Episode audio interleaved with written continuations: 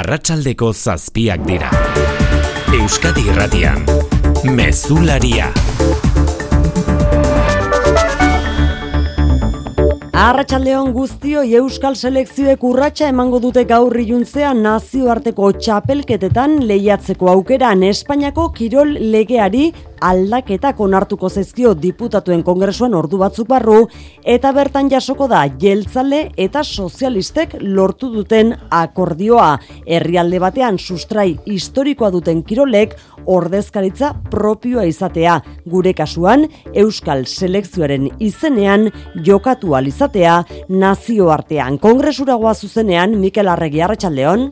Kaixo Arratsaldeon albistearen berri kultura eta kirol batzorde hasi bezain laster izan dugu Euskal Surf eta Pilota selekzioek nazioarteko lehiaketatan parte hartzeko aukera izango dute Eusko Alderdi Jeltzaleak eta Pesoek kirolaren lege berriari zuzenketa bat adostu eta gero. Testuak dio erkidego bateko kirol federazio batek ordezkaritza izan dezakeela nazioarteko txapelketatan baldin eta kirol horrek sustrai historikoak baditu erkidego horretan hori litzateke beraz surfaren edo pilotaren kasua. Testa, testuaren xetasunen eta Andoni Hortuzarrek minutu gutxitan Bilbon esan dezakenaren zain jeltzalek irakurketa baikorra egin dute lehen pausu bat dela diote gogoratuz selekzioen ofizialtasunaren alorrean urratsak emateko pesoerekin akordioa lotuta zutela Pedro Sánchezen investiduratik. Gaur arratsaldeko batzordeak bestalde argi berdea emango dio kirolaren lege berriari arau berriak Superligan jokatzeko aukera emango die ligago klub botere txuenei eta ondorioz lehen eta bigarren mailako hogeita meretzi klub grebara joan daitezke datozen bi jardunaldietan. Hori azken ordukoa diputatuen kongresutik xehetasun gehiago mezulariaren kirol tartean jasoko dugu. Arratsaldeko zortziak hoge gutxi aldera aritz gaiastegi arratsaldeon arratsaldeon agaxea bai eta Mikelek aipatu duen eh, moduan ba, ba ondorioak ekarre ditzazke eh, lege berriak hautza garrotu ditu futbol profesionala osatzen duten ba berrogeita bi klubetatik hogeita emeretzik eh, batzarra egingo dutelako. Etzi hau da lehen eta bigarren mailako talde guztiek Real Madrid, Barcelona eta Atletik izan ezik egoera berri honen aurrean hartu beharreko bidea zehaztuko du zehaztuko dute batzar horretan hildo horretan ez dute ba, baztertu asteburu honetan greba egitea. Bestalde Kirol Arloari dagokionez jokoan dira Txapeldun Ligako multzuen faseko partida bi, Sevilla, Copenhague eta Salzburg Chelsea momentuz lehen ordu laurdena bete denean golik ez eta bederatziak laurden gutxagotik aurrera hartalekun bidazoak Europa Ligako multzuen faseko lehen partia jokatuko du Portugalgo Aguasantas taldearen kontra. Giro legearen bozketak Euskal Selekzioari emango dizkion aukera berriak izango ditugu bai iluntze honetako albiste, egunak ala ere utzi ditu gehiagoan, nain zausti Arratxaldeon. Arratxaldeon. Politikan azken orduko beste albiste batekin gainera, Eider Mendoza izango dela Eusko Alderdi Jeltzalearen Gipuzkoako aldun nagusi izateko hautagaia. Gipuzkoa buru batzarrak bai estatu du hautagaitza Arratxaldean egin duen bileran. Araba buru batzarrak ere bilera du, litekena bilera bukatutan gazteizko alkategai eta arabako aldu nagusigai nor izango diren jakitea gorka urtaran alkateari hautagai izan nahi duen galdetuta. Udaletxera, e, u, e, dakite, bultzaka eta ukondoka eta ez naiz joango alkiari helduta. Eh? Badakite egunen baten ailegatuko dala egun hori, Ikusgai gazte eta arabako foru aldundian zer gertatuko, jakina da eneko goia eta Juan Maria Agurto Donostiako eta Bilboko jeltzalen alkate gai izango direla eta Elisabete Etxanobe bizkaiko aldu nagusi gai. Aurtengoarekin alderatuta bestalde euneko zortzi koma zazpi aziko dira jaurlaritzaren datorren urteko aurrekontuak amalau mila berreun eta berrogeita mar milioi eurokoak dira. Inoizko haundienak amar eurotik zortzi gizarte gastuetarako bideratuko dira eta osasuna eta hezkuntza dira igoera haundiena izan duten saiak. Familia zaurgarrien entzat, berogailua piztu eta elikagaiak erosteko laguntzak ere aurre ikusi dira datorren urteko aurrekontu proiektuan eskualderdi jeltzaleak eta pesek gehiengo osoa izan arren, pero azpiazu ekonomia eta ogasun sailburuak abirazi du alderdi guztiekin negoziatu nahi duela. Aurrekontu proiektua ostiralean iritsiko da legebitzarrera, ondoren tramitazioa hasiko da eta abenduaren hogeita irurako onartuta izatea aurre ikusi da. Balmasedara begira jarraitzen dugu bestalde ordu honetan gogorrari da bertan aizea jotzen, baina momentuz suterik berpiztu gabe zein da egoera Luiseron? Batarteka diren aize bolada gogorren gaitik, neurri batean kezkatuta balmasedako zutearen eremu kritikoak indartu dituzte zuitzaiek eta basozainek azken orduotan, sua berpizteko arriskurik oraindik ere baita. Zorionez, euritanta batzuk ere egin ditu arratsaldean zutea egon kortuta dago, ez dute erabat kontrolpean, baina aizeak bilakaera okertzen espadu, epe laburrean itzalitzat jo dezakete. Javiera Mutxategi, Bizkaiko foru aldundiko zuitzaien guardiako ofiziala. Previsioaren arabera eta aizearen arabera arabera, espero dugu urrengo orduetan edo bihar amatatzea zutea. Guztira, berrogei zuiltzaile dira lanean uneotan, zaintzalanetan eta balmasedako zutea berpiztu ez Laboral kutsak babestuta, eguraldia eta trafikoa. Balmasedan sutea berpiztu ez dadin zaintzalanetan izan ere gogoratu abisu horian gaudela ordu honetan aizete handiagatik eguraldiaren iragarpen xeago Jonander Arriagak Arratsaldeon. Kaixo Arratsaldeon egoaizeak ez du etenik izango, baina ondoren gorduetan eta bihar tarteka arroi biliko den arren pixkanaka indarra galtzen dago da. Bestalde eguraldian aldaketa gutxi izango da. Bihar eguzkiuneak odeiekin tarte partekatuko dira eta baliteke odeiek puntualki tanta batzuk edo zaparra txikiren bat ustea, baina oroar ateri utziko dio. Eta temperaturari erreparatu, bai. zego aize indartsua dela eta temperatura oso epelarekin jarraituko dugu, bereziki kantauri aldean, bai egunez eta baita gauez ere. Biharko beroena kapur bat jitz daitezken arren, hogeita zei, hogeita sortzi gradura iritsiko dira ipari xure Trafikoan arazori balduguana. Arreta puntu bakarra sortzian, zabalburun trafikoa motel dabil malmasingo tunela igarota, kantabriara bidean txapazko ezbeharra izan delako ibilgailuak erretiratu dituzte, baina trafikoan oraindik nabari dira ondorioak.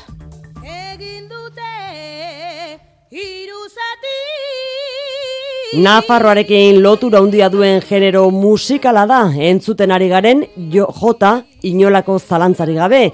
Eta sarrera honetan zaragozatik heldu zaigun berria ere aipatu beharrean gara.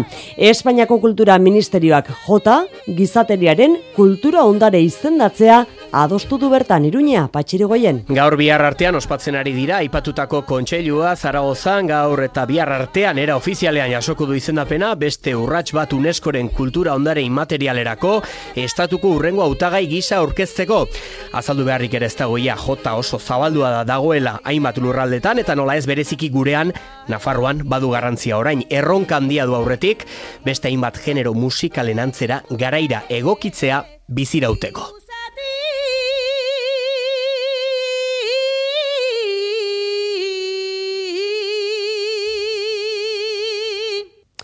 Jota beraz, gizateriaren kultura ondare izendatua arratsalde honetan. Arratsaldeko zazpiak eta zortzi minutu ditugu, teknikan eta errealizazioan, Xanti Gurutxaga eta Xabir Iraola.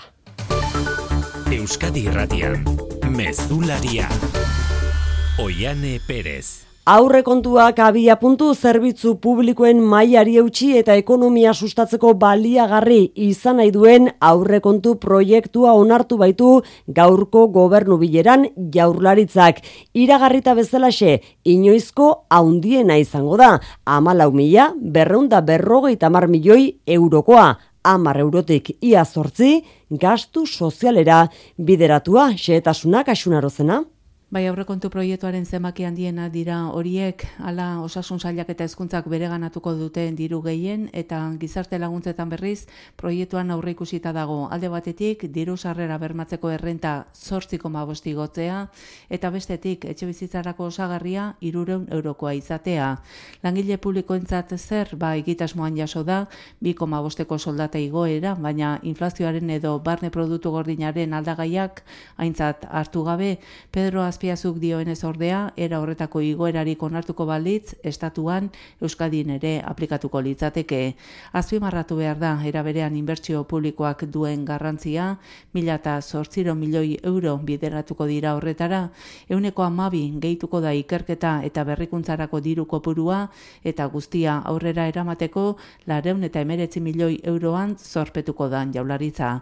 Pedro Azpiazu, ekonomia eta hogazu zaiburua. Aurrekontuen proiektu honen oinarri oso sendoak dira eta haren kaudimenak bermatzen du Euskadi gai izango dela bere zerbitzu publikoen mailari eusteko, jarduera ekonomikoa bultzatzeko, enplegoa sortzeko eta bizi dugun egoera ekonomiko eta sozial nahasiari aurre egiteko. Eta erantzukizuna eskatu du aurrekontu hauek onartu alizateko metafora bat erabiliz ziur agertu da Pedro Azpiazu hauek izango direla denboraldeari aurregin eta portura iristeko balioko duten aurrekontuak. Ostiralean utziko du Pedro Azpiazuk aurrekontu proiektu hori bakartxo tejeria legebiltzarreko presidentearen eskuetan eta hortik aurrera hasiko da tramitazioa. Azaroaren bitik Laura bitartean emango dituzte sailburuek azalpen guztiak legebiltzarrean eta ondoren hasiko du jaularitzak negoziazioa bost kanpoan utzita EH Bildu, Elkarrekin Podemos IU eta PP Ciudadanosen babesa lortzen aleginduko da jaularitza. Gehiegi zehaztu gabe aldi berean aurrekontuetan jaso diren hainbat programaren berri ere eman du jaurlaritzak. Oroar familia zaurgarrienei zuzendutakoak izango dira prezioen garestitzari aurregiteko eta besteren artean bi laguntza bonu aurkeztu dira. Berogailua ordaintzeko bata eta erosketak egiten laguntzeko bestea. Laguntza bonu horien berri gorka peñagarikanok Bai, eta elikadura bonoak diru zorro gisa funtzionatuko du. Hau da, gurutze gorriak kudeatuta familia zaurgarrienek erosketa saskirako bonoak eskuratuko dituzte eta bereizketa edo jazarpenik gerta ez dadin, erosketa horiek supermerkatuetan egin izango dira. Elikagaiekin zer ikusia duen neurri hau, pentsatu dugu, jaularizak pentsatu du egoera honi eta arazo honi erantzuteko modurik eraginkorna dela, e, gizarte politiketako sailaren bitartez eta guru, gurutze gorriaren baliabideak erabiliz. Trantzizio energetikoari lotuta bestalde, etxe bizitza eta eraikinetako lehioak berritzeko renove plan bat aurre ikusi dute 2 milioi terdiko diru partidarekin eta indarrean jarraituko dute berriz pobrezia energetikoari aurre egiteko neurriek esaterako berogailua ordaintzen laguntzeko bonuek. Iruren eta hogeita mar milioi euroko aurrekontua du itzartuz programak errenta basu eta ertainei zuzendutako laguntzak jasotzen ditu oroar eta tartean da iragarrita zegoen deflaktazioa ere. Laguntza hauen xehetasunak sail bakoitzak emango ditu datozen asteetan. Komunitate bat gara. Denon azkundearen eta garapenaren alde egiten dugulan. Inorratzen utziko ez duen lur berdearen alde. Mila behatzi da berrogeita meretzian, ingurunea eta horren aurrerapena eta etorkizuna bultzatzeko asmoarekin jaio ginen. Orain mundua da, hori egiten jarrai dezagun nahi duena. Laboral kutsa, banka kooperatiboa, bada beste modu bat. Zure garbigailuak zer pentsatzen duen entzuna al izango bazenu, honelako zerbait izango litzateke. Bira, bira, bira, bira, bira. Berari ez dio ardura zenbat energia erabiltzen duen. Zuri ordea bai. Horregatik Total Energiesen preziona ematen dizugu eta euneko amarreko deskontua gasa ere kontratatzen baduzu. Kontsultatu baldintzak totalenergies.es webgunean. Gizarteratzearen alde egiten duten lanarekin, Euskal Erakunde Sozialek berdintasunean, justizian eta elkartasunean oinarritutako gizartea eraikitzen dute pertsona guztientzat. Ostopo sozialik gabeko Euskadi baten alde. Sareen sarea, Euskadiko hirugarren sektore soziala gara. Eusko Jaurlaritzan berdintasuna, justizia eta gizarte politikak. Politika alorretik arratsaldean iritsi zaigun albistea berriz dugu ondorengoa argitu da maiatzeko udaleta foru hauteskundeetarako zalantzetako bat. Eider Mendoza izango dela Eusko Alderdi Jeltzalearen Gipuzkoako diputatu nagusi izateko. Hautagaia Gipuzkoa buru batzarrak arratsaldean egin du bai bilera hori eta bertan erabaki du Mendozaren izena proposatzea zerrenda buru gisa alderdikidei, ekaitzagirre. Gipuzkoako foru aldundiko gobernantza diputatua eta bozera malea da egun, Eider Mendoza, Markel Olano aldu nagusiaren gertukoa, eta ark iradokizuen bezala, emakumea izango da, datorren urteko maiatzeko hauteskundeetan, jeltzaleen Gipuzkoako diputatu nagusi gaia. Azpeitiarra sortzez, ondarribian bizida Mendoza, berrogeita sortzi urte ditu, haietako asko politika gintzari emanak. Hain zuzen, Gipuzkoako batzar nagusietan eta legebiltzarrean pilatutako eskarmentua arrazoitu du Gipuzku buru batzarrak Eider Mendozaren hautagaitza proposatzeko. Mendozarekin batera Euskal Herria bilduko Maialen Iriarte, PSeko Jose Ignacio Asensio, Ahalduguko Miren Etxebeste eta PPko Mikel Lezama dira gainerako hautagaiak Gipuzkoan. Araba buru batzarra ere bilera ari da egiten arratsaldean eta litekeena da bilera horretan izendatzea Gasteizko alkate gaia eta Arabako ahaldun nagusi gaia. Gorka urtaran Gasteizko alkateari hautagai izango ote den galdetu diote gaur Euskal Telebistan joateko unea iristen bazaio lasaitasunez egingo duela erantzun durtaranek. Ni ez nintzen iritsi godaletxera bultzaka eta ukondoka daka eta ez naiz joango aulkiari helduta. Eh? Badakit egunen baten ailegatuko dala egun hori, eta egun bueno, hori ailegatuko denean, pues, gauza onak hartuko ditut eta saiatuko nahi txarrak ekiriten, ez? bizitzan egiten dugun bezala. Gaztaizko hautagaia argitzeke, eneko goia eta Juan Mari aburto dira Donostiako eta Bilboko alkate gai jeltzaleak. Berrogeita hiru urte, bete dira gaur bestalde, gipuz Gernikako estatutua onartu zela ordutik, eundik gora eskumen transferitu dizkio Espainiako gobernuak jaurlaritzari, baina egutegia betetzetik urrun, oraindik hogei inguru falta dira, tartean gertu egun leitekeen aldiriko trenen kudeaketarena. Azken orduotan ala ere, inigorko jolendakariak izpidea jarri du, bodere judizial propioa eratzeko beharraz, deniz itxaso Espainiako gobernuaren ordezkariak bereala itxidio atea aukera horri, Euskadirratiko faktorian ziurtatu baitu, ez dela beharrezkoa horretarako dagoelako konstituzio hauzitegia. Zein da horren helburua? Ze gaur egun epaitegi konstituzionalak ba adibidez eskumenen inguruko gatazka baldin badago estatuaren eta autonomia erkidego baten artean gertatu leike estatuaren alde egitea edo autonomia erkidegoaren alde egitea. Agian jakin barko genduke horren atzean dagoen e, asmoa, ez? Bat irabira horren erdian alderri popularra izan da, Gernikako estatutuaren urte hurrena ospatu duen alderri bakarra salatuta hori bai, transferentziak lehenesten ditula jolaritzak interes orokorraren gainetik. Inigo urkullu lehen dakariak egindako eskaera hori, botere judizial propioa izatearena, sinez gaitzat jodu berriz Michel Lakuntza, ela sindikatuko idazkari nagusiak, Radio Euskadin egin dioten elkarrizketan. Bere sanetan honekin, atentzioa desbideratu, eta errealitatea ezkutatu nahi da berrogeita hiru urteren ondoren Gernikako estatutua ez dela bete alegia. Baina ez bakarrik ez dela bete, baizik eta ustu egin dela. Ez? Eta ben kritika politiko serio bat egin beharrean, bilatzen da, alako, ez da, errakurso mediatiko bat, horretaz e, hitz egiteko eta nonbait ere desbideratzeko honek beharko luken e, harreta eta gobernu honek alako gaietan jartzen ez duen e, tensio politikoa. Politika lorronetan sarreran aipatu dugun beste hori ere bai zain gaudela Euskal Selekzioek urratsa eman dezaketelako gaur iluntzean nazioarteko txapelketetan lehiatzeko aukeran. Espainiako kirolegeari aldaketak onartuko zezkio diputatuen kongresuan ordu batzuk barru eta testu horretan jasoko da jeltzal eta sozialistek lortu duten akordioa. Herrialde batean sustrai historikoa duten kirolek ordezkaritza propioa izan alko dutela gure kasuan Euskal Selekzioaren izenean jokatu ahal izango dutela.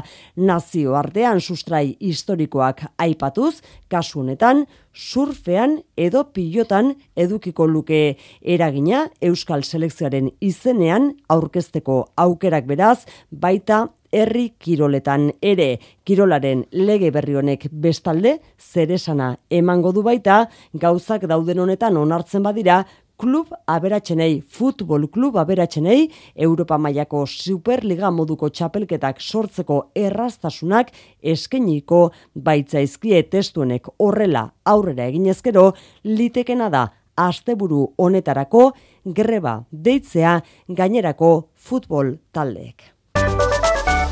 Nafarroara egin behar dugu berriz ere bertan Nafarroko administrazioa uzitegiak ebatzi baitu antxoaingo udalean Euskarak ez duela punturik emango lanpostu publiko bat lortzeko ura eskakizun ez duten baldintza ez duten lanpostuetan behintzat.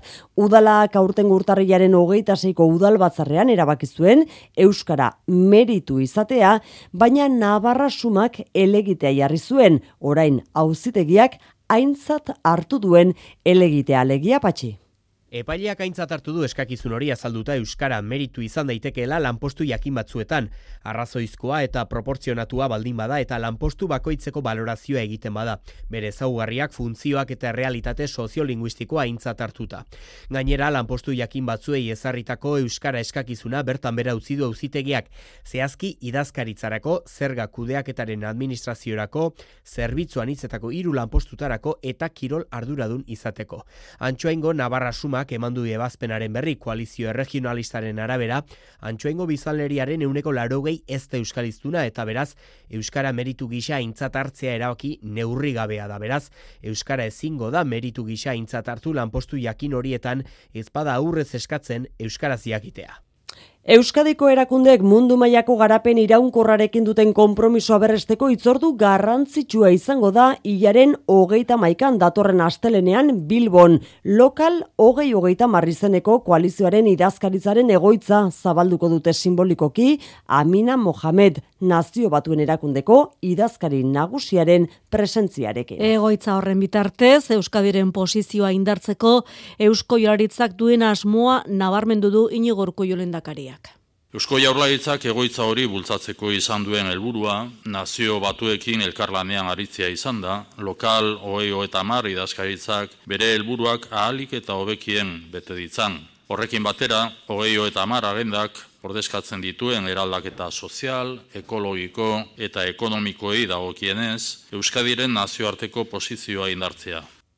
Ba klima aldaketari dagokionez datua dugu atmosferara isurtzen diren CO2 emisioen euneko zortzi zementuaren industriak sortzen duela. Hori azaltzeko zementua ekoizteko prozesu oso hartu, oso hartu behar da kontuan, alegia lengaiaren erauzketatik produktuaren garraioraino. Gaur egun hainbat neurri dituzte martxan zementu fabrikek isuriak murrizteko estrategiaren barnean. EITB.eus web horriko lankideak ingurubide zentroan eta zementos lemonan izan dira e-concrete teach enpresarekin ere hitz egin dute gaian sakontzeko eitb.eu duzue eskuragarri erreportaile osoa.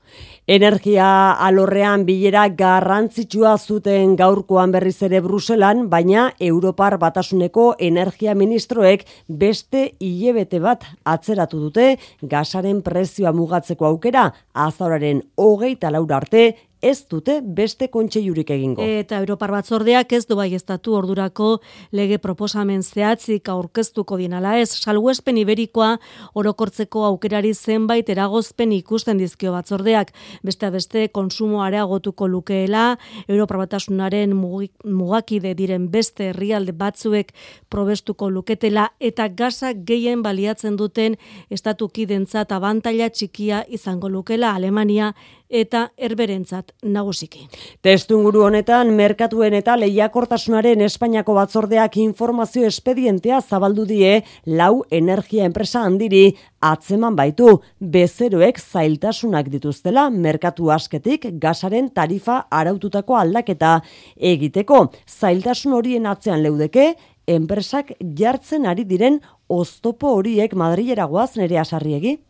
Bai, Endesa, Iberdrola, Naturgi eta Total Energies lau enpresa handienei informazio espedientea zabaldu die merkatuen eta lehiakortasunaren Espainiako batzordeak antzeman dutelako Oztopoak jartzen ari dizkietera bezeroei gasaren tarifa arauturako aldaketa egin nahi dutenean. Enpresek kezka helarazi diote gobernuari asko direlako merkatu asketik tarifa arautura igaro nahi duten bezeroak, dakizuenez une honetan nabarmen merkeagoa da, eta diote ezin diote aurre egin eskari handanari. Sara Agesen, Estatuko Energia idazkariak azaldu du, gertutik jarraituko dutela enpresa hauen jarduna eta ez du baztertu isunak jartzeko aukera tienen una obligación de atención al cliente, tienen que atender a esas solicitudes y vamos a estar muy pendientes por si hay que tomar nuevas medidas.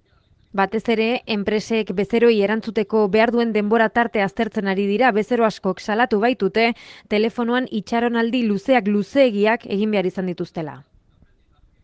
Mugikortasun elektrikoa sustatzeko berriz Euskal Herrian garatutako proiektuek abuztuan iragarritakoa baino hogei milioi euro gehiago jasoko dituzte Europako funtsetatik. Gaur zehaztu du Espainiako Industria Ministerioak nola banatuko dituzten proiektu estrategikoaren lehen deialdiko laguntzak, Mercedesek eundero eurogeita amar milioi euro jasoko ditu, aperri bai familiaren sapa enpresak ia hogeita amairu milioi, irizarrek hogeita lau eta fagorrek ia bederatzi.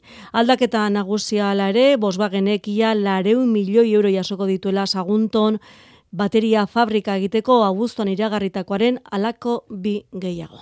Nafarroan pandemia garaian pobreziak izan duen bilakaera aztertu du foru ogasunak 2008an euneko bi azizen pobrezia Nafarroan. Hala ere, lan erregulazio espedientei eta errenta bermatuari esker kopurua euneko hogeita hiru aztea saiestu zuten. Biztanleen euneko amalauda txiroa foru erkidegoan helieraso arratsaldeon.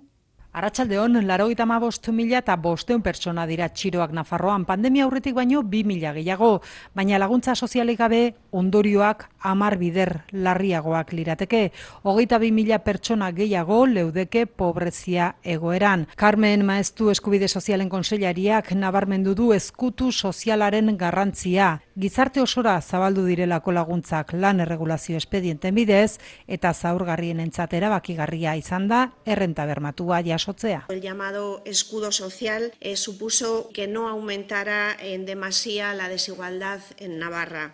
Txostenak berretsi du pobreziak emakume edo eta amasei urte zazpiko gaztetxoaren arpegia duela Nafarroan, eta jatorriak baduela eragina, etorkinak direlako miseria gorriak gehien pairatzen dutenak. Foru erkidegoan bertan alde handia dago, eskualdeen artean, herriberan esaterako tuteran, ia euneko amaseikoa da, pobrezia mendialdean berriz horren erdia baino gutxiago. Datuak eskuartean, maestu konseilariak atera duen ikasgaia da, krisi garaietan, ezkutu sozialak sendotuta, saiestu daitekela miseria areagotzea.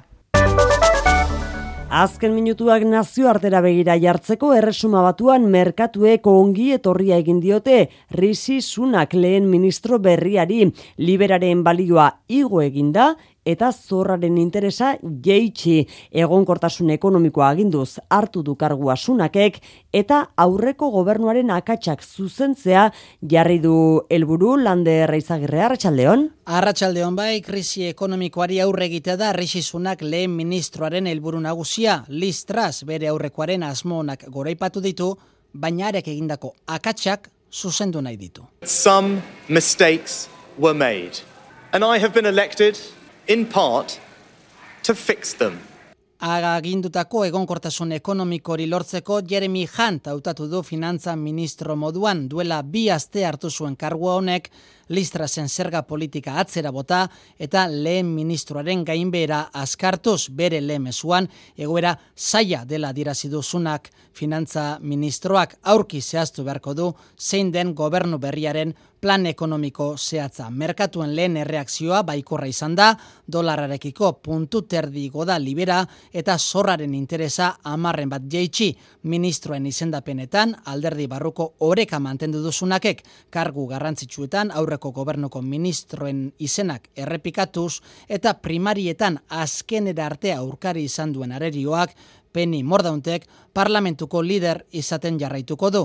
Zunakek egonkortasuna nahi du ekonomian, baina baita alderdi barruan ere. Hori erresuma batuan Italian berriz bere lehen dabiziko hitzaldia egin du parlamentuan Giorgia Meloni lehen ministro berriak. Eskuin muturreko agintariak erreformak bultzatu nahi ditu, bai bere herrialdean, bai Europar batasunean. Eta ukatu egin du, iraganean fasismoarekin loturarik izan duenik lander. Gainetik kendu nahi du Italiako lehen ministro berriak fasista edo neofasista etiketa horretarako Mussoliniren erregimena gaitze txiz hasi du bere agintaldia. Mai provato simpatia o vicinanza nei confronti dei regimi antidemocratici, per nessun regime, fascismo compreso. Meloniren lehentasunetako bat Brusela eraginkorrago egitea da. Ez ditu lehen eta bigarre mailako herrialdeak nahi Europar batasunean ez da kanpotik Italiari inork lesiorik ematerik ere. Aldaketak bultzatuko ditu batasunean hori bai legedia komunitarioa errespetatuz eta sabotaiarik bultzatu gabe. Non per frenare o sabotare l'integrazione europea, come a volte ho sentito dire anche in queste Bere settimane. Bere diskurtso nazionalistan Italia indartsu bat aldarrikatu du melonek, baita gezazpian edota nato nere horretarako egonkortasun politikoa lortu nahi du Europako irugarren ekonomian konstituzio aldatu eta sistema presidenzialista ezarriz. Israelgo armadak berriz sei palestinarri ditu Cisjordanian eta hogeitik gora zauritu operazio militarra sortu berri den milizia baten aurka burutu du Israelek talde gazte bat da eta ez dute loturarik palestinako fakzio tradizionalekin. Mikel Aiestaran, eite beren berri emalea ekialde urbilean, Arratxaldeon? Arratxaldeon, bost palestina dira tartean hainbat militante Nablusen sortu berri den Lions Den taldearen kontrako operazio militar batean. Seigarren palestinar bat tiroz hildute Israelgo tropek operazio militar honen aurka antolatutako protesta batean. Lions den taldeak soldadu israeldar bat hiltzuen hilabete honen hasieran tiroketa batean eta oruz geroztik okupazio indarrek Nabluserako sarbidea itxita dute. 2008 geroztik, 2008 bi hau urterik odoltsuenetakoa izaten ari da Zizordanean. Dagoeneko, eun palestinar eta amazazpi israeldar baino gehiago hildira indarkeria areagotu delako. Lions den taldea iraian sortu zen, gazteak dira, okupazioaren aurkako borroka armatuarekin konprometituta daude eta palestinar milizia tradizionalarekin loturarik ez dutela esaten dute.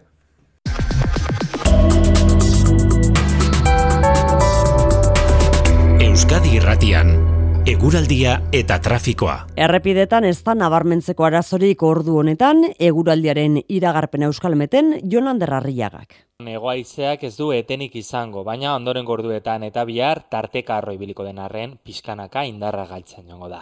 Bestalde guraldian aldaketa gutxi izango da. Bihar eguzkiuneak odeiekin tartekatuko dira eta baliteke odeiek puntualki tanta batzuk edo zaparra txikiren bat ustea, baina oroar ateri utxiko dio.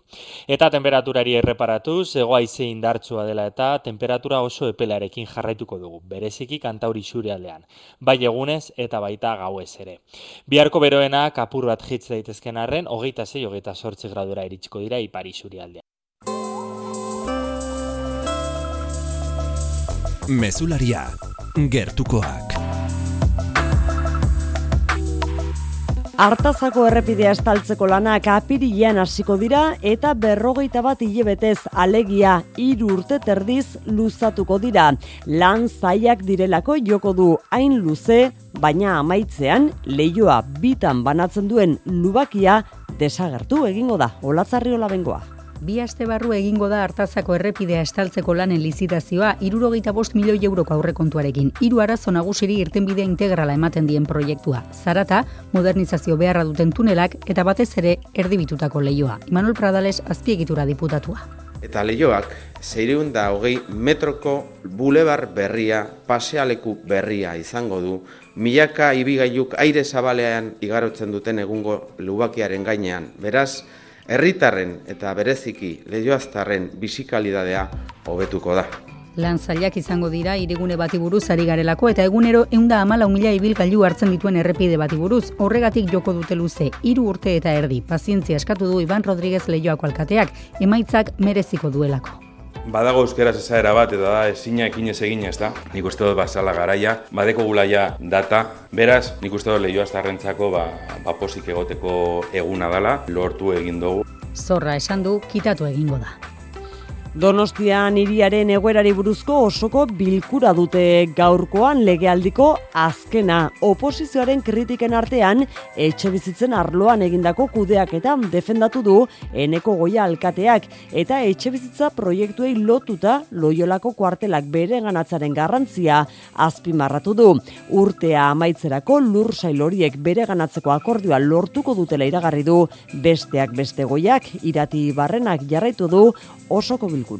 Ziurgabetasun handiko egoeran egonagatik ere Donostia erronka berriei aurre egiteko prest ikusten duen ekogoia alkateak eta horien artean iragarri du loiolako kuartela urtea amaitu baino lehen izango dela udalarena. Bertan eraikiko dira mila eta zazpireun etxe baino gehiago, hiriburuak bizi duen etxe bizitza arazoari aurre egiteko.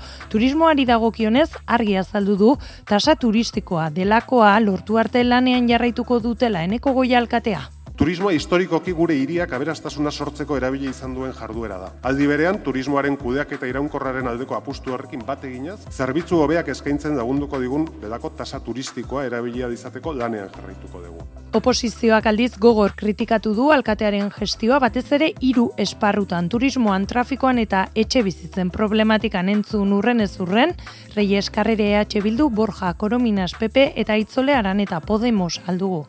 Donostiak norabide aldaketa behar du. Donostiarrak kezkatuak daude. Etxe bizitza bat erostea edo alukairoan hartzea ezinezko bihurtu delako. ¿Se dan cuenta ustedes de la que han liado, del jaleo que han organizado en el centro? Dagoeneko ez dute hitz honek bakarrik balio. Konpromiso politikoak horiek babesten dituzten ekintzekin frogatu behar dira. Agurkeinurik ez da izan legegintzaldi honetako politika orokorreko azken osoko bilkura honetan.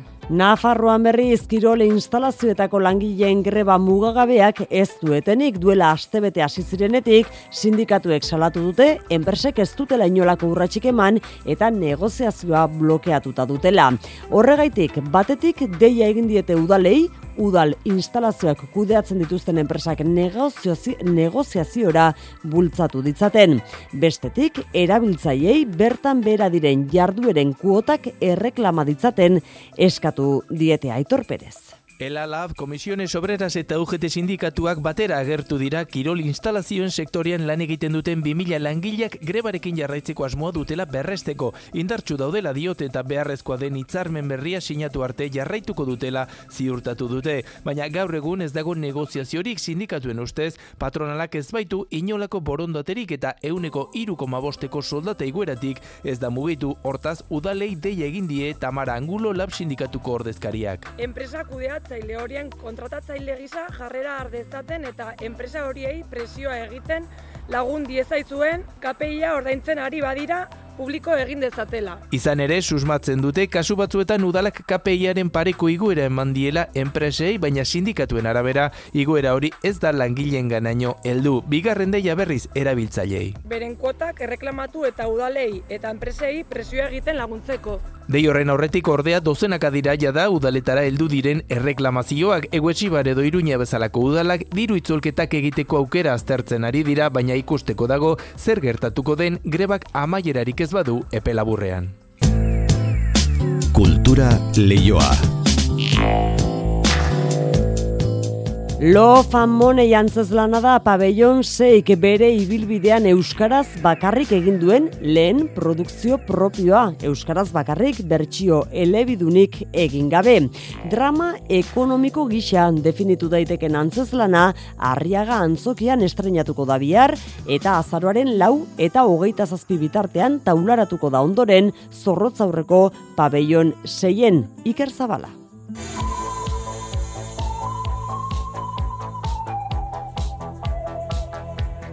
Love and Money jatorriz Dennis Kelly Britainiarraren testua da. 2006an sortua naiz eta ia bi amarkadotan ez den apenas zaharkitu kontsumo munduaren kiribilak marrastean. Aiora Sedano protagonistetako bat da. Bi personaje horiek erabiltzen dira itzakia bezala gizarte baten joera esplikatzeko nola bait eta nola kapitalismoan sartuta gauden, zer egiteko kapazaren dirua lortzeko. Izan ere, muturreraino sorpetuta dagoen bikotea da. Bizireuteko arazoek bere familia egoera ere baldintzatuko dute erabat eta hala bai eremu ekonomikoa baita arlo intimoan ere jorratuko da historioa. Ugaitza legrea. Ea zen generotan markatuko nuken, nik neuk barrutik e, neko derrama bizi dut, orduan. Gero baita ere badauka azidotasun desente. Bai, nola biltegia? Ai, hain gero txo! Salmenta zaian zuzenean hasiko zinela uste zenuen ala? Suposatzen nuen, Denis Kelly autoreak adierazi zuen bere garaian arrastoak landatzen doan lana dela hau izan ere atzeko aurrera dago kontatuta eriotza bat baita filmaren 0 puntua.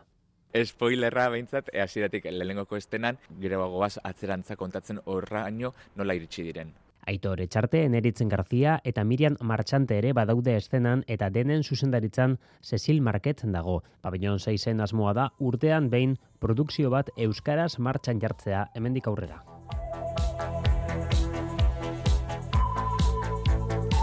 Bia rabiatuko da Nafarrako edizioaren seigarren azoka. Astebetez Nafarrako hogeitik gora argitaletxek euren katalogo osoa erakutsiko dute Iruñeko sarasate pasealekuan.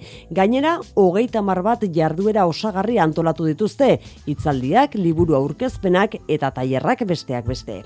Ohiko liburu denda eta merkataritzagune handietan aurkitu ez daitezkeen liburuak eskuragarri izango ditu publikoak sarasate pasealekuan itziar lumbreraz. Aurten Iruñeko udalak Sarasate pasealekura aldatu du Nafarroako edizioaren azoka. Zazpi egunez, Nafarroa osoko gita bat argitaletxe kaleratzen dituzten lanak bertatik bertara ezagutzeko aukera izango du publikoak.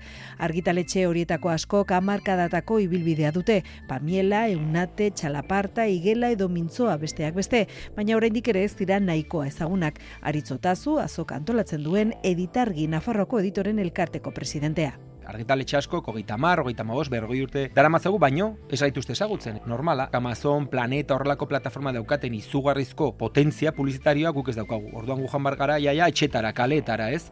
Hauetako liburu asko ezin dira ohiko liburu dendetan eta merkataritza gunean dietan aurkitu horregaitik urtean behin publikoarentzat eskuragarri jartzen dituzte.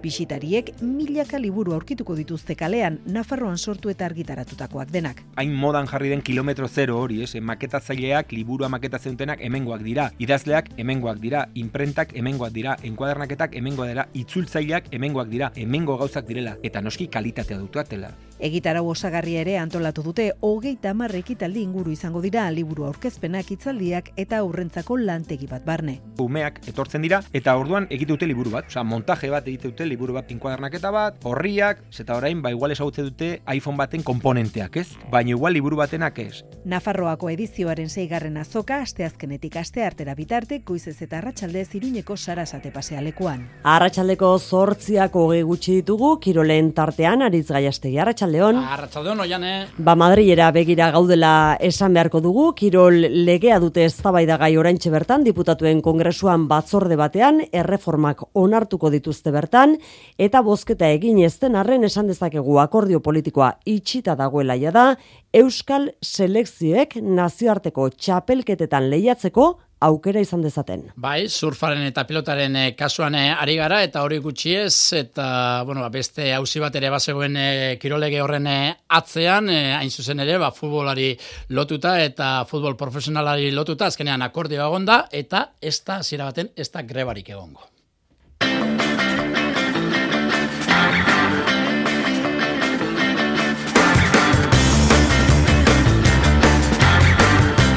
Ba, esan dakoa Euskal Pilota eta Surf Federazioek nazioarteko txapelketetan eh, parte hartzeko eskubidea izango dute Eusko Alderdi Jeltzaleak eta PSOek Espainiako Kirolaren legearen inguruan lortutako akordioari esker. Hain zuzen ere, ari horretatik etiraka Espainiako diputatuen kongresuak argi berdea emango dio kirolaren lege berriari lege honek austura ekarri du batez ere futbol profesionala osatzen duten berrogeita bi kluben artean Real Madrid, Barcelona eta Atletik alde batetik Ari dira euren interesak defendatzen eta gainerakoak beste batetik. Hala ere alde guztiak ados jarri omen dira eta La Liga ez da asteburu honetan etengo. Bestalde, Kirol Arloari dagokionez, abian da, txapeldunen ligako multzuen faseko bosgarren jardunaldia, bi partida jokoan dira, txen aldian, Sebiak utx, Kopenhagek utx, eta Salzburgek utx, Chelsea bat, eta bederatzietatik aurrera, Beste sei neurketa jokatuko dira. Benfica, Juventus, Borussia Dortmund, Manchester City, Celtic, Shakhtar, Zagrebeko Dinamo, Milan, Paris Saint-Germain, eh, Maccabi Haifa eta Leipzig, Real Madrid. Reala bihar rabiatuko da Txiprera, etzio moniaren kontra lehiatzeko xorlot osatu da eta normaltasunez entrenatu da zubietan. Txuri urdinen esedea, multzoko lehen postu eskuratu eta final amazirenetako kanporaketa saiestan. Eskubaloian, bidazoak aguasantas talde Portugaldarraren bizita izango du hartalekun, bederatziak laurden gutxiagotik aurrera, kostal talde indartzuak kanporatu ostean, Europako Ligako multzuen faseko lau lehenengoen artean leku egin eta aurrera egitea dute xede Jakobo Kuetararen mutilek. Pilotan, eh, labrit bete ingo da, zapatuan lasok eta eskurdiak eh, jokatuko duten eh, lauterdi barruko ligaeskako partidarako, irabazleak final erdietarako txarratela lortuko du eta kaltzaileak agur esango dio txapelketari. Bi pilotariak gustorak gelditu dira, zaskian aurkitutako pilotekin, bestalde, sumarragan, elordik eta eleskanok egin dute material aukeraketan. Neurketa ostiralean jokatuko dute. Saskibaloian, Pierria Henry iritsi da gazteizera joko antolatzaile estatu batuarrak ez du txantxarako joera galdu eta etxeko zapatiekin agertu da. Baskonian uh, ilusioa berreskuratu dute. Badmintonean, Karla Azurmendik finala amaserenetan esan dio agur Frantziako irekiari, donosterak bizetetan galdu du okuara Japoniarraren kontra. Eta raunean, kirolariak atxen hartzen ari diren bitartean bulegoko lanean murgilduta daude klubak hildorretan Jon Elortegik zierben utzi eta kaikuren elastikoa defendatuko du datorren sasoian lehen urtean arraulari gisa hariko litzateke eta bigarren urtean prestatzaile izateko ardura izango dute. Arratxaldean entzule lagun, zazpirak eta berroita lau minutu dira, gaur ere badaukagu zer eh, kontatu beraz eh, denborarik eh, galdu gabe, hasi egingo gara, eta kirol aktualitatea Madrilera begira hasi behar gara, diputatuen kongresuko baster guztiak ezagutzen dituen laguna daukagulako zain. Mikel Arregi, Arratxaldeon. Kaixo Aritz, Arratxaldeon. Mikel, eh, Espainiako kirolaren lege berriaren eh, arira bi notizia garrantzitsu utzi dizkigu egunak edo utziko dizkigu, bata da Euskadiko Pilota eta Surf Federazioek nazioartean lehiatzeko aukera izango dutela aurrerantzean. Bai, zazpietan eh, aurreratu dizuegu albistegian, Euskal Surf eta Pilota selekzioek nazioarteko lehiaketetan parte hartzeko aukera izango dute, Eusko Alderdi Jeltzaleak eta Pesoek kirolaren lege berriari zuzenketa adostu eta gero testuak dio, erkidego bateko kidol, kirol federazio batek ordezkaritza izan dezakela nazioarteko txapelketetan, baldin eta kirol horrek sustrai historikuak baditu erkidego horretan, hori litzateke beraz, printzipioz, surfaren edo pilotaren eh, kasua. Erkidegotako kirol kirol federazioek bi baldintza bete beharko dituzte nazioartean parte hartzeko, alde batetik nazioarteko federazio, federazioaren baimena izatea, eta bestetik erkidego honetako federazioan nazioarteko elkarteko kide izatea Espainiako federazioaren aurretik. Bi kasutan alere Euskal Selekzioek Espainiako kirol kontseilu nagusiaren baimena beharko dute, PNV-etik diote lehen aurrera pausu garrantzitsua dela ofizialtasunaren bidean, eta ikusiko dugu minutu gutxitan Andoni Hortuzarrek zer esaten duen Bilbon egin asmo duen agerraldian. Bueno, surfaren eh, sustraie historikoak ikertu egin beharko ditugu, eh? Bueno, beste arimuturrak eh, kirole profesionala kudatzeko erarekin du zerikusia, kirolaren eh, lege berriaren azken testua onartu edo ez ari dira erabakitzen, hautsak erratu dituen testua da, izan ere, ba, kirol askotan eh, kudeatzeko era aldaketa ekarre lezake, eskubaloiko edo saskibaloiko klub eta gintariak gertutik ari dira jarraitzen Madrilen gertatzen dena, baina benetako austura ba, futbolean islatu da, Real Madrid, Barcelona eta Atletik alde batetik, eta futbol profesionala osatzen duten gainerako goita emeretzi klubak bestetik. Testua onartu ezkero, ba, greba egiteko aukera ere mai gainean egonda, baina azkenean alde guztiak ados jarri omen dira, eta ez da e, lehiaketa etengo, Mikel.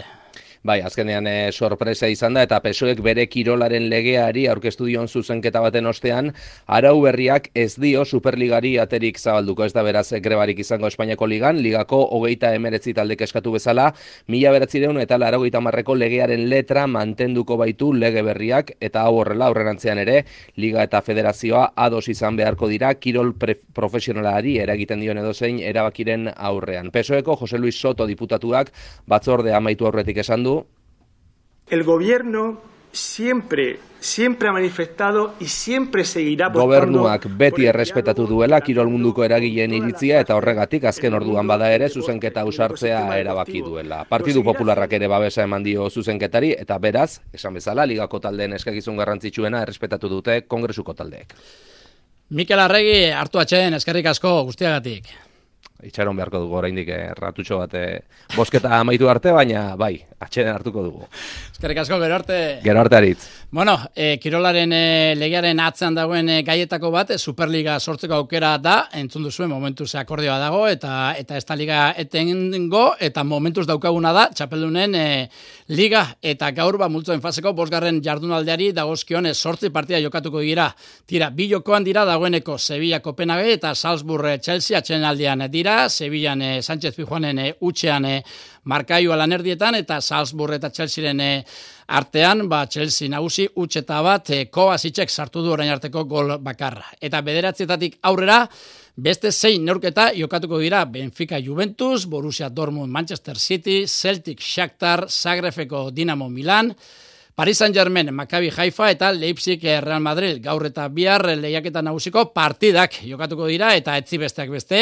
Europa Ligakoak eh, Reala bihar abiatuko da Nikoseara multzen faseko lehen eh, postua bermatzeko asmoarekin horretarako Imanolek prestu Alexander Schorloth aurrelari Norvegiarra normaltasunez entrenatu da zubietan. Atletiken, diru kontuak ditugu izpide aspaldian gaztuak dira sarrerak baino handiagoak eta berandu izan aurretik, arazo horri aurre egiteko ba, hartu beharreko bidearen lehen pausuak emango dituzte, biharko bazkide kompromisarioen batzarrean. Jon Berazategi, klub zurigorriko gerentea da.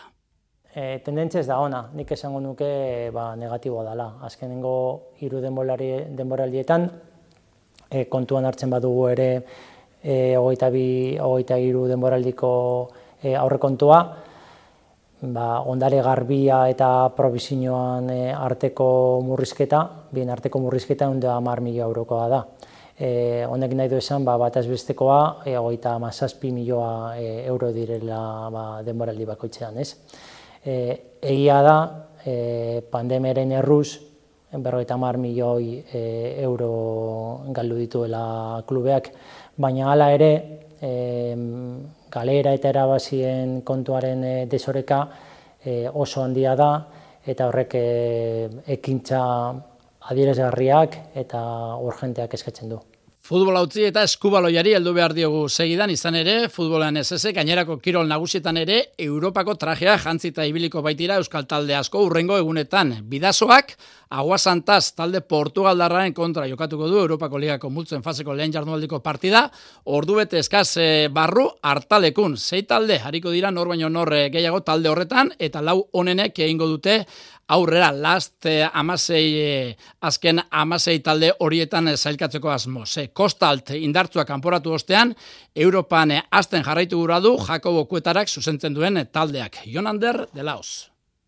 Bidasoak ondo hasi nahi du EHF Europa Liga Agua Santa Milanesa menderatuta. Portugalgo talde izango da irundarren lehen aurkaria multzoen fasean eta garaipen batek bideratu dezake aurrera kurratxa. Izan ere, sei taldeko ligaska jokatuko dute gaurtik aurrera eta lau honenek gaindituko dute multzoa. Jakobo Kuetraren taldeak zenbait utxune izango ditu norgeiago karako. Rodrigo Salinas enmin hartuta dago eta ez da hariko eta ikusgai dago Victor Rodriguezek eta Ander Ugartek jokatuko duten ala ez. Bidasoak galdu egin zuen orain urrena asobaligan logroñoren aurka eta aldiz agua santa zeune zinobean aiegatuko da hartalekura. Laugarrena da Portugal ligan eta bi partida soilik galdu ditu sasoi osoan zehar. Gurutzagina galde presidenteak gisa honetara letu du aurkaria. Talde polita da, ia esan ez da Europan ibiltzen den e, talde tipiko jotako bat oso fisikoa edo jokalari oso handiekin, baina baina oso ondo jokatzen dute, oso ondo prestatuta, e, teknikoki eta taktikoki oso, oso landuak, eta ia esan, ba, bueno, oso oso ondo jokatzen duen talde bat, oen dela gutxi oportori irabazitakoa, eta esportinia iaia punto bat ere aterazioan, eta ia esan, ba, talde gogorra eta serioa. Bidasoak gaurrekin godio partiden aldi trinkoari hiru neurketa jokatuko baititu zortzi egunen buruan. Gaur iluntzekoa bederatziak elaurden gutxitan hasiko da eta ete belauke zuzenean eskainiko du. Txapeldunen eh, ligan, eskerrik asko, eh, Jonander, Txapeldunen eh, ligan, eh, barritasunak ditugu izan ere, Salzburgek gola sartu du, Adamuk gola sartu du, eta horren bestez bana berdindu du, Chelsearen kontrako neurketan, Sevillak Utxean jarraitzen du bere bere partidan. Europa aipatuta bidazoak e, gaur jokatuko du, etzilointek bizkaiaren eta idaeka gipuzkoaren eta realaren txanda izango da, eta etzidamu ostiralean e, Baskonia lehiatuko da Euroligan e, kirola maite dugunok, ez gara aspertuko. Biztan da, eh, gustoko dugula nazioartera behira jartzea, baina gurean gertatzen dena ere, gertutik e, jarraitzen dugu eta ikusteko izango da. Hildo horretan, ba, unai lasoketa, Joseba Eskurdiak, e, larun batean, labriten jokatuko duten, lauterdiko partida, bitxapelun handi nor baino nor gehiago kaiolan, irabazten duena finalerdietara eta galtzailea etxera, ikusmina itzela da, eta horren isla agortu direla sarrera guztiak, arritxu iribarrek xetasun guztiak. Final itxurako partide izango dugu labriten datorren larun batean. Sarrerak agortu dira, ikusmina haundia da. Laso eta eskurdia aurrez aurre.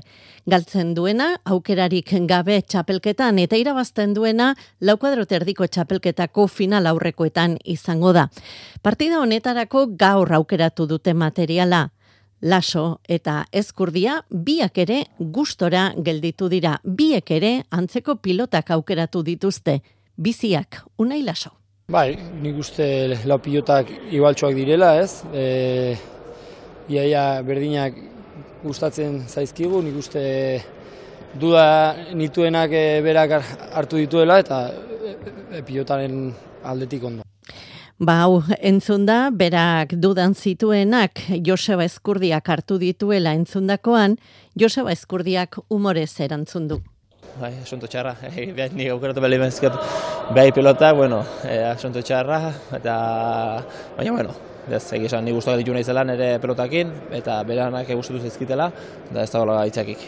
Lau kuadro terdian, hiru aldiz jokatu dute elkarren aurka lasok eta eskurdiak, bi aldiz txapelketa nagusian, eta bietan eskurdiak irabazi du.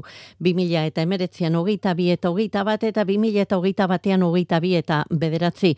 Nafarroako lau kuadro terdiko txapelketako finalean ustailaren zazpian, ama bostean utzi zuen eskurdiak laso. Beraz, badaki zer ezten egin behar, zerbait aldatu beharko du jokoan unei lasok, azken emaitza ezberdina izan dadin. Beti zerbait aldatu behar da, ez? Bestela berdina gertatuko da. Nik uste nire jokoa ondo egiten badut, e, oinetara jokatzen badut, eta bueno, e, bere abiadura ba, eusten dudan, nik uste ba e, aukerak izango dituela. Joseba Eskurdiak ez dio favorito etiketari kasurik egin nahi eta entrenamentuetan bezala jokatzea partiduan entrenamentuetan egiten duen jokoa egitea gustatuko litzaioke. Ezpeidu, orain arte hori lortu.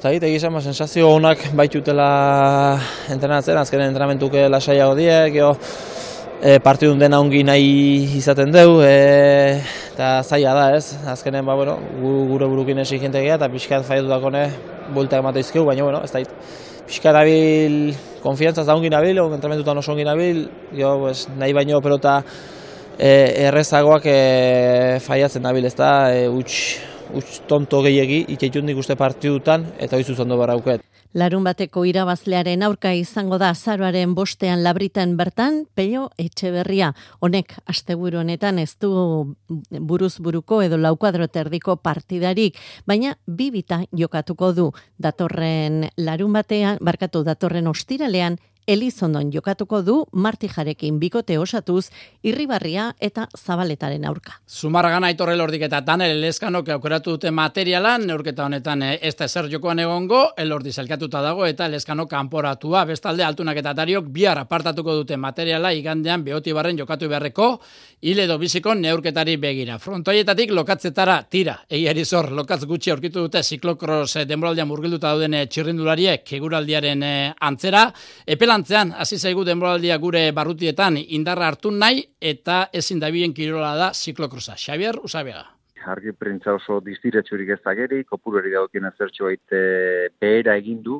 Azken urte luzeetan emezortzetik gora, emezortzi hogei, hogeita bikoak izan dira, urten asko jota izango dira, Baina zaigu esan bezala federazioak alegin egiten ari dira eta esate baterako Euskal Herriko Federazioak naturbero izeneko tornea edo txapelketa antolatu du, amar probak osatuko dute, bat alenda bizikoa jokatu zen, berri zen, ondorengoa legazpin, azaroaren batean, santu guztien egunarekin batera jokatuko da, eta beste lasterketak hauek izango dira, pornotza, lezama, abadino, ametzaga, urtiain, segura, aiara, eta ormaizegi. Baina izango dira txapelketa horretatik kanpora proba garrantzitsuagoak ere, batzuek nazioarteko mailara izango dute Laudio Karrantza Igorre eta Amurrio esate baterako. Eta Euskal Herriko txapelketa tolosan jokatuko da abenduaren hogeita maikan. Debora aldi amaitu bestalde, beran amaituko da urterrilaren amalauan.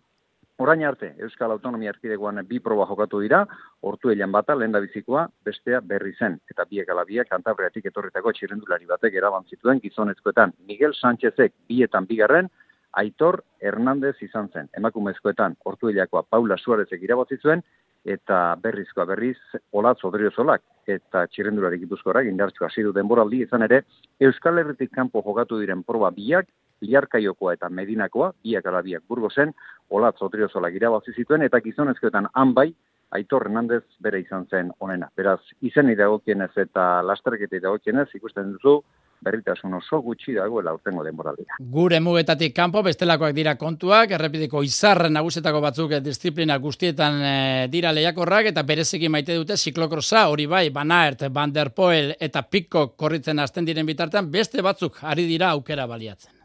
Izerbitek, baitauren jautek, las bande jarrek denek ere badakite, urrezko irukori hasten denean segurazki jai izango dutela eta eta haien atzetik, haien itxalen ibili beharko dutela, eta haiek hasiko dira, oraindik ez dute zehaztu euren egutegia zen izango den, baina irurek ere behintzat eta dozena bat lasterketa korritzeko asmoa erakutsi dute, segurazki azaro erdi aldera, abenduan hasi daitezke, baziklokoseko lasterketa korritzen. Orain arte ondo diozu, Eliserbit izan da nagusi, lehen urtean ere bere izan zen protagonista nagusia munduko kopa eta superprestigio irabazita, eta urten ere dagoeneko hiru proba behintzat eh, irabazi ditu, eta irurak munduko kopako probak izan dira gainera. Aurten munduko kopak amalau lasterketa izango ditu, eta badira berritasun azpin marragarri pare bat, alde batetik lehen da bizikoz Espainiak proba bat izango duela txapelketa horretan, benidorren jokatuko da urtarrilaren hogeita bilan, azken aurreko proba izango da gainera, eta deigarria da aldi berean Irlandan Dublinen ere beste lasterketa bat jokatuko dela. Zuketanek garai bateko zikloko saleok eh, asko ezagutzen dute superprestigioa, ba superprestigioak ere hortxe jarraitzen du eta zortzi proba izango ditu. Orain arte jokatutako probetatik, esan bezala, Eli Serbitek hiru irabazi ditu, Michael Bantonen jaut bere taldekideak bi, eta banarekin daude, Las Bandejar eta Santin Hermans. Bukatu horretik, badmintonean Karla Zurmendi final amazirenetan esan dio agur frantzako irekiari, arraunean Jon Elorteik zierbuen utzi eta kaikuren elastikoa defendatuko du datorren eh, sasoian eta txapeldunen ligan, iruro igarre minutuan, Salzburgek bat, Chelsea bat, eta Xabi Iraola teknikariaren Sebiak utx, Xanti Gurrutxararen Kopenhagek utx. Iluntzeko zortziak dira. Euskadi Irratiko Informazio Zerbitzuak. Albisteak. Arratxaldeon berriz ere guztioi bozketaren zain jarraitzen dugu ordu honetan diputatuen kongresuan, baina akordio politikoa ofiziala da dagoeneko.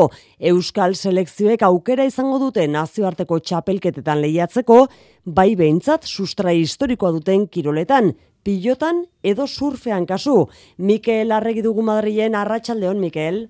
Kaixo, Arratsaldeon ba Andoni Hortuzar momentu otan ari da PNV eta PSOEren akordio hori azaltzen Euskal Selekzioek ofizialtasuna lortzeko pausu garrantzitsua dela esan du Euskadi Buru Batzarreko presidenteak, milaka pertsonek espero zuten pausu historikoa entzun. Historikoa ere bada Euskal Selekzioei nazioarteko lehiaketetan parte hartzeko eskubidea aitortu behar zaiela uste dugun milaka eta milaka Euskaldun herritarrontzat.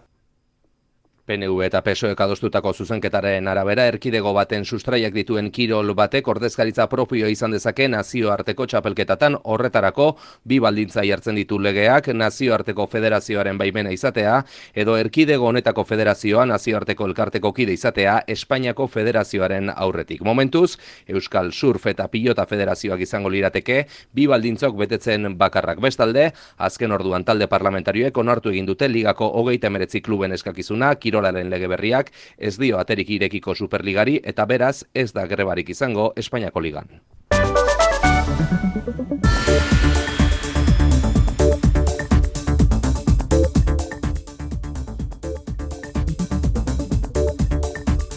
Arratxalde honetako albiste politikoa berriz azken orduko batekin datorkigu. Ar, araba buru batzarrak oraintxe bertan iragarri berri ditu zeintzuk izango diren udal eta foru hauteskundetarako bere hautagaiak. Beatriz Artola Zabal izango da Eusko Alderdi Jeltzalearen gazteizko hautagaia eta Ramiro González arabako ahaldun nagusi gaia. Horixe, araba buru batzarrak jakinarazi berri duena, arratxalde bilera egin dute mai gainean datorren urteko maiatzeko hauteskundeak zituztela eta argitu dira geratzen ziren zalantzak gorka urtaran ez da izango alkategaia Beatriz Artola Zabal gizarte gaietako sailburua izango da Gasteizko alkategai hori eta Arabako aldundiari dagokionez Ramiro Gonzálezek errepikatuko du ahaldun nagusi gai gisa. Arratxaldeko bestea ere Gipuzkoatik eman du albiste Eusko Alderri Jeltzaleak Eider Mendoza izango da Jeltzaleen Gipuzkoako diputatu nagusi izateko hautagaia. Aurtengoarekin alderatuta berri zeuneko zortziko mazazpi aziko dira jaurlaritzaren datorren urteko aurrekontuak horiek ere albiste baititugu amalau mila berreunda berrogeita mar milioi eurokoak inoizko handienak amar eurotek zortzi gizarte gastuetara bideratuko dira eta osasuna eta hezkuntza dira dira igoera handiena izango duten saiak. Talde zaurgarrienei berogailua pizteko eta elikagaiak erosteko laguntzak ematea ere aurre ikusten du datorren urteko aurrekontu proiektuak Eusko Alderdi Jeltzaleak eta PSek gehien gozoa izan arren alderdi guztiekin negoziatu nahi duela akordio zabalak lortu asmoz adirazi du Pedro Azpiazu ekonomia eta ogasun sailburua. Gehiengoa badukagu eta gehiengoaz nahikoa da aurrekontuak aurrera eramateko, baina baina gogoa da beste talde batzuekin hitz egin eta akordio zabal bat zabalagoak lortzea. Aurrekontu proiektua ostiralean iritsiko da legebiltzarrera, ondoren tramitazioa hasiko da eta abenduaren hogeite irurako onartuta izate aurre ikusi da. Daunin estriten bere gertukoenekin bilera luzea egin du Rishi Sunak lehen ministroak gobernu osatzeko lanetan dabil. Jakina da Jeremy Hunt izango dela politika ekonomikoaren arduradun nagusia. Huntek goitik behera aldatu zuen aurreko gobernuak onartutako fiskalitate reforma. Eta goizean egindako itzaldian Listrasen agintaldi laburrari egin dio aipamena lehen ministro berriak. Some mistakes were made. And I have been elected in part Trasek egindako akatzak zuzentzeko aukeratu dutela esan du diru merkatuak ondo hartu dute risi sunaken izendapena liberaren balioak gora egin du eta jeitsi eginda zorraren interesa. Egoerak nabarmen obera egin du berriz Balmasedako eta Zaiako suteetan arratsaldean euria egin du behar bezain beste ez, baina sua ia erabat kontrolpean dutela esan digu Daniel Uribetxerria Bizkaiko so, baso zerbitzuetako teknikariak. Neko kontrolatu dago, e, zutea, itzalita, gehien bat, eta bueno, nik uste dute gauerako, e, lehen esan dako temperatura eta aldaketarekin, ba, zutea zaltzea. Egoaizea indartu ezean urrengo orduetan entzun duzu esua erabat itzaltzat joko dute guztira berrogei suhiltzaile daude zaintza lanak egiten, lanak egiten, bertan igaroko dute gaua, burgozen egoera zertxo bait okerragoa da, han erretako perimetroaren barruan eta sastraka ugari dagoen lekuetan sua erraz pizten delako oraindik ere. Izan ere, haizeak gogor joko du datozen orduetan ere, eguraldiaren iragarpen euskalmeten Jonan Derrarriagak. Nego haizeak ez du etenik izango, baina ondoren gorduetan eta bihar tarteka arroi biliko den arren, pixkanaka indarra galtzen jongo da. Bestalde guraldian aldaketa gutxi izango da. Bihar eguzkiuneak odeiekin tartekatuko dira eta baliteke odeiek puntualki tanta batzuk edo zaparra da txikiren bat ustea, baina oroar ateri utxiko dio. Eta temperaturari erreparatuz, ego haize indartsua dela eta temperatura oso epelarekin jarraituko dugu, bereziki kantauri xure aldean, bai egunez eta baita gauez ere. Biharko beroenak apur bat hitz daitezken arren, hogeita zei, hogeita sortzi gradura iritsiko dira ipari xuri aldean. Errepidetan ez da nabarmentzeko arazoreiko ordu honetan. Besterik ez gure aldetik, albiste gehiago ordu bete barru izango duzu hemen Euskadi Ratian, eta albisteak noiz nahi eitb.eus atarian mezularia bihar arratsaldean itzuliko da zazpietan arratsalde guztioi ondo izan. EITB Zure komunikazio taldea.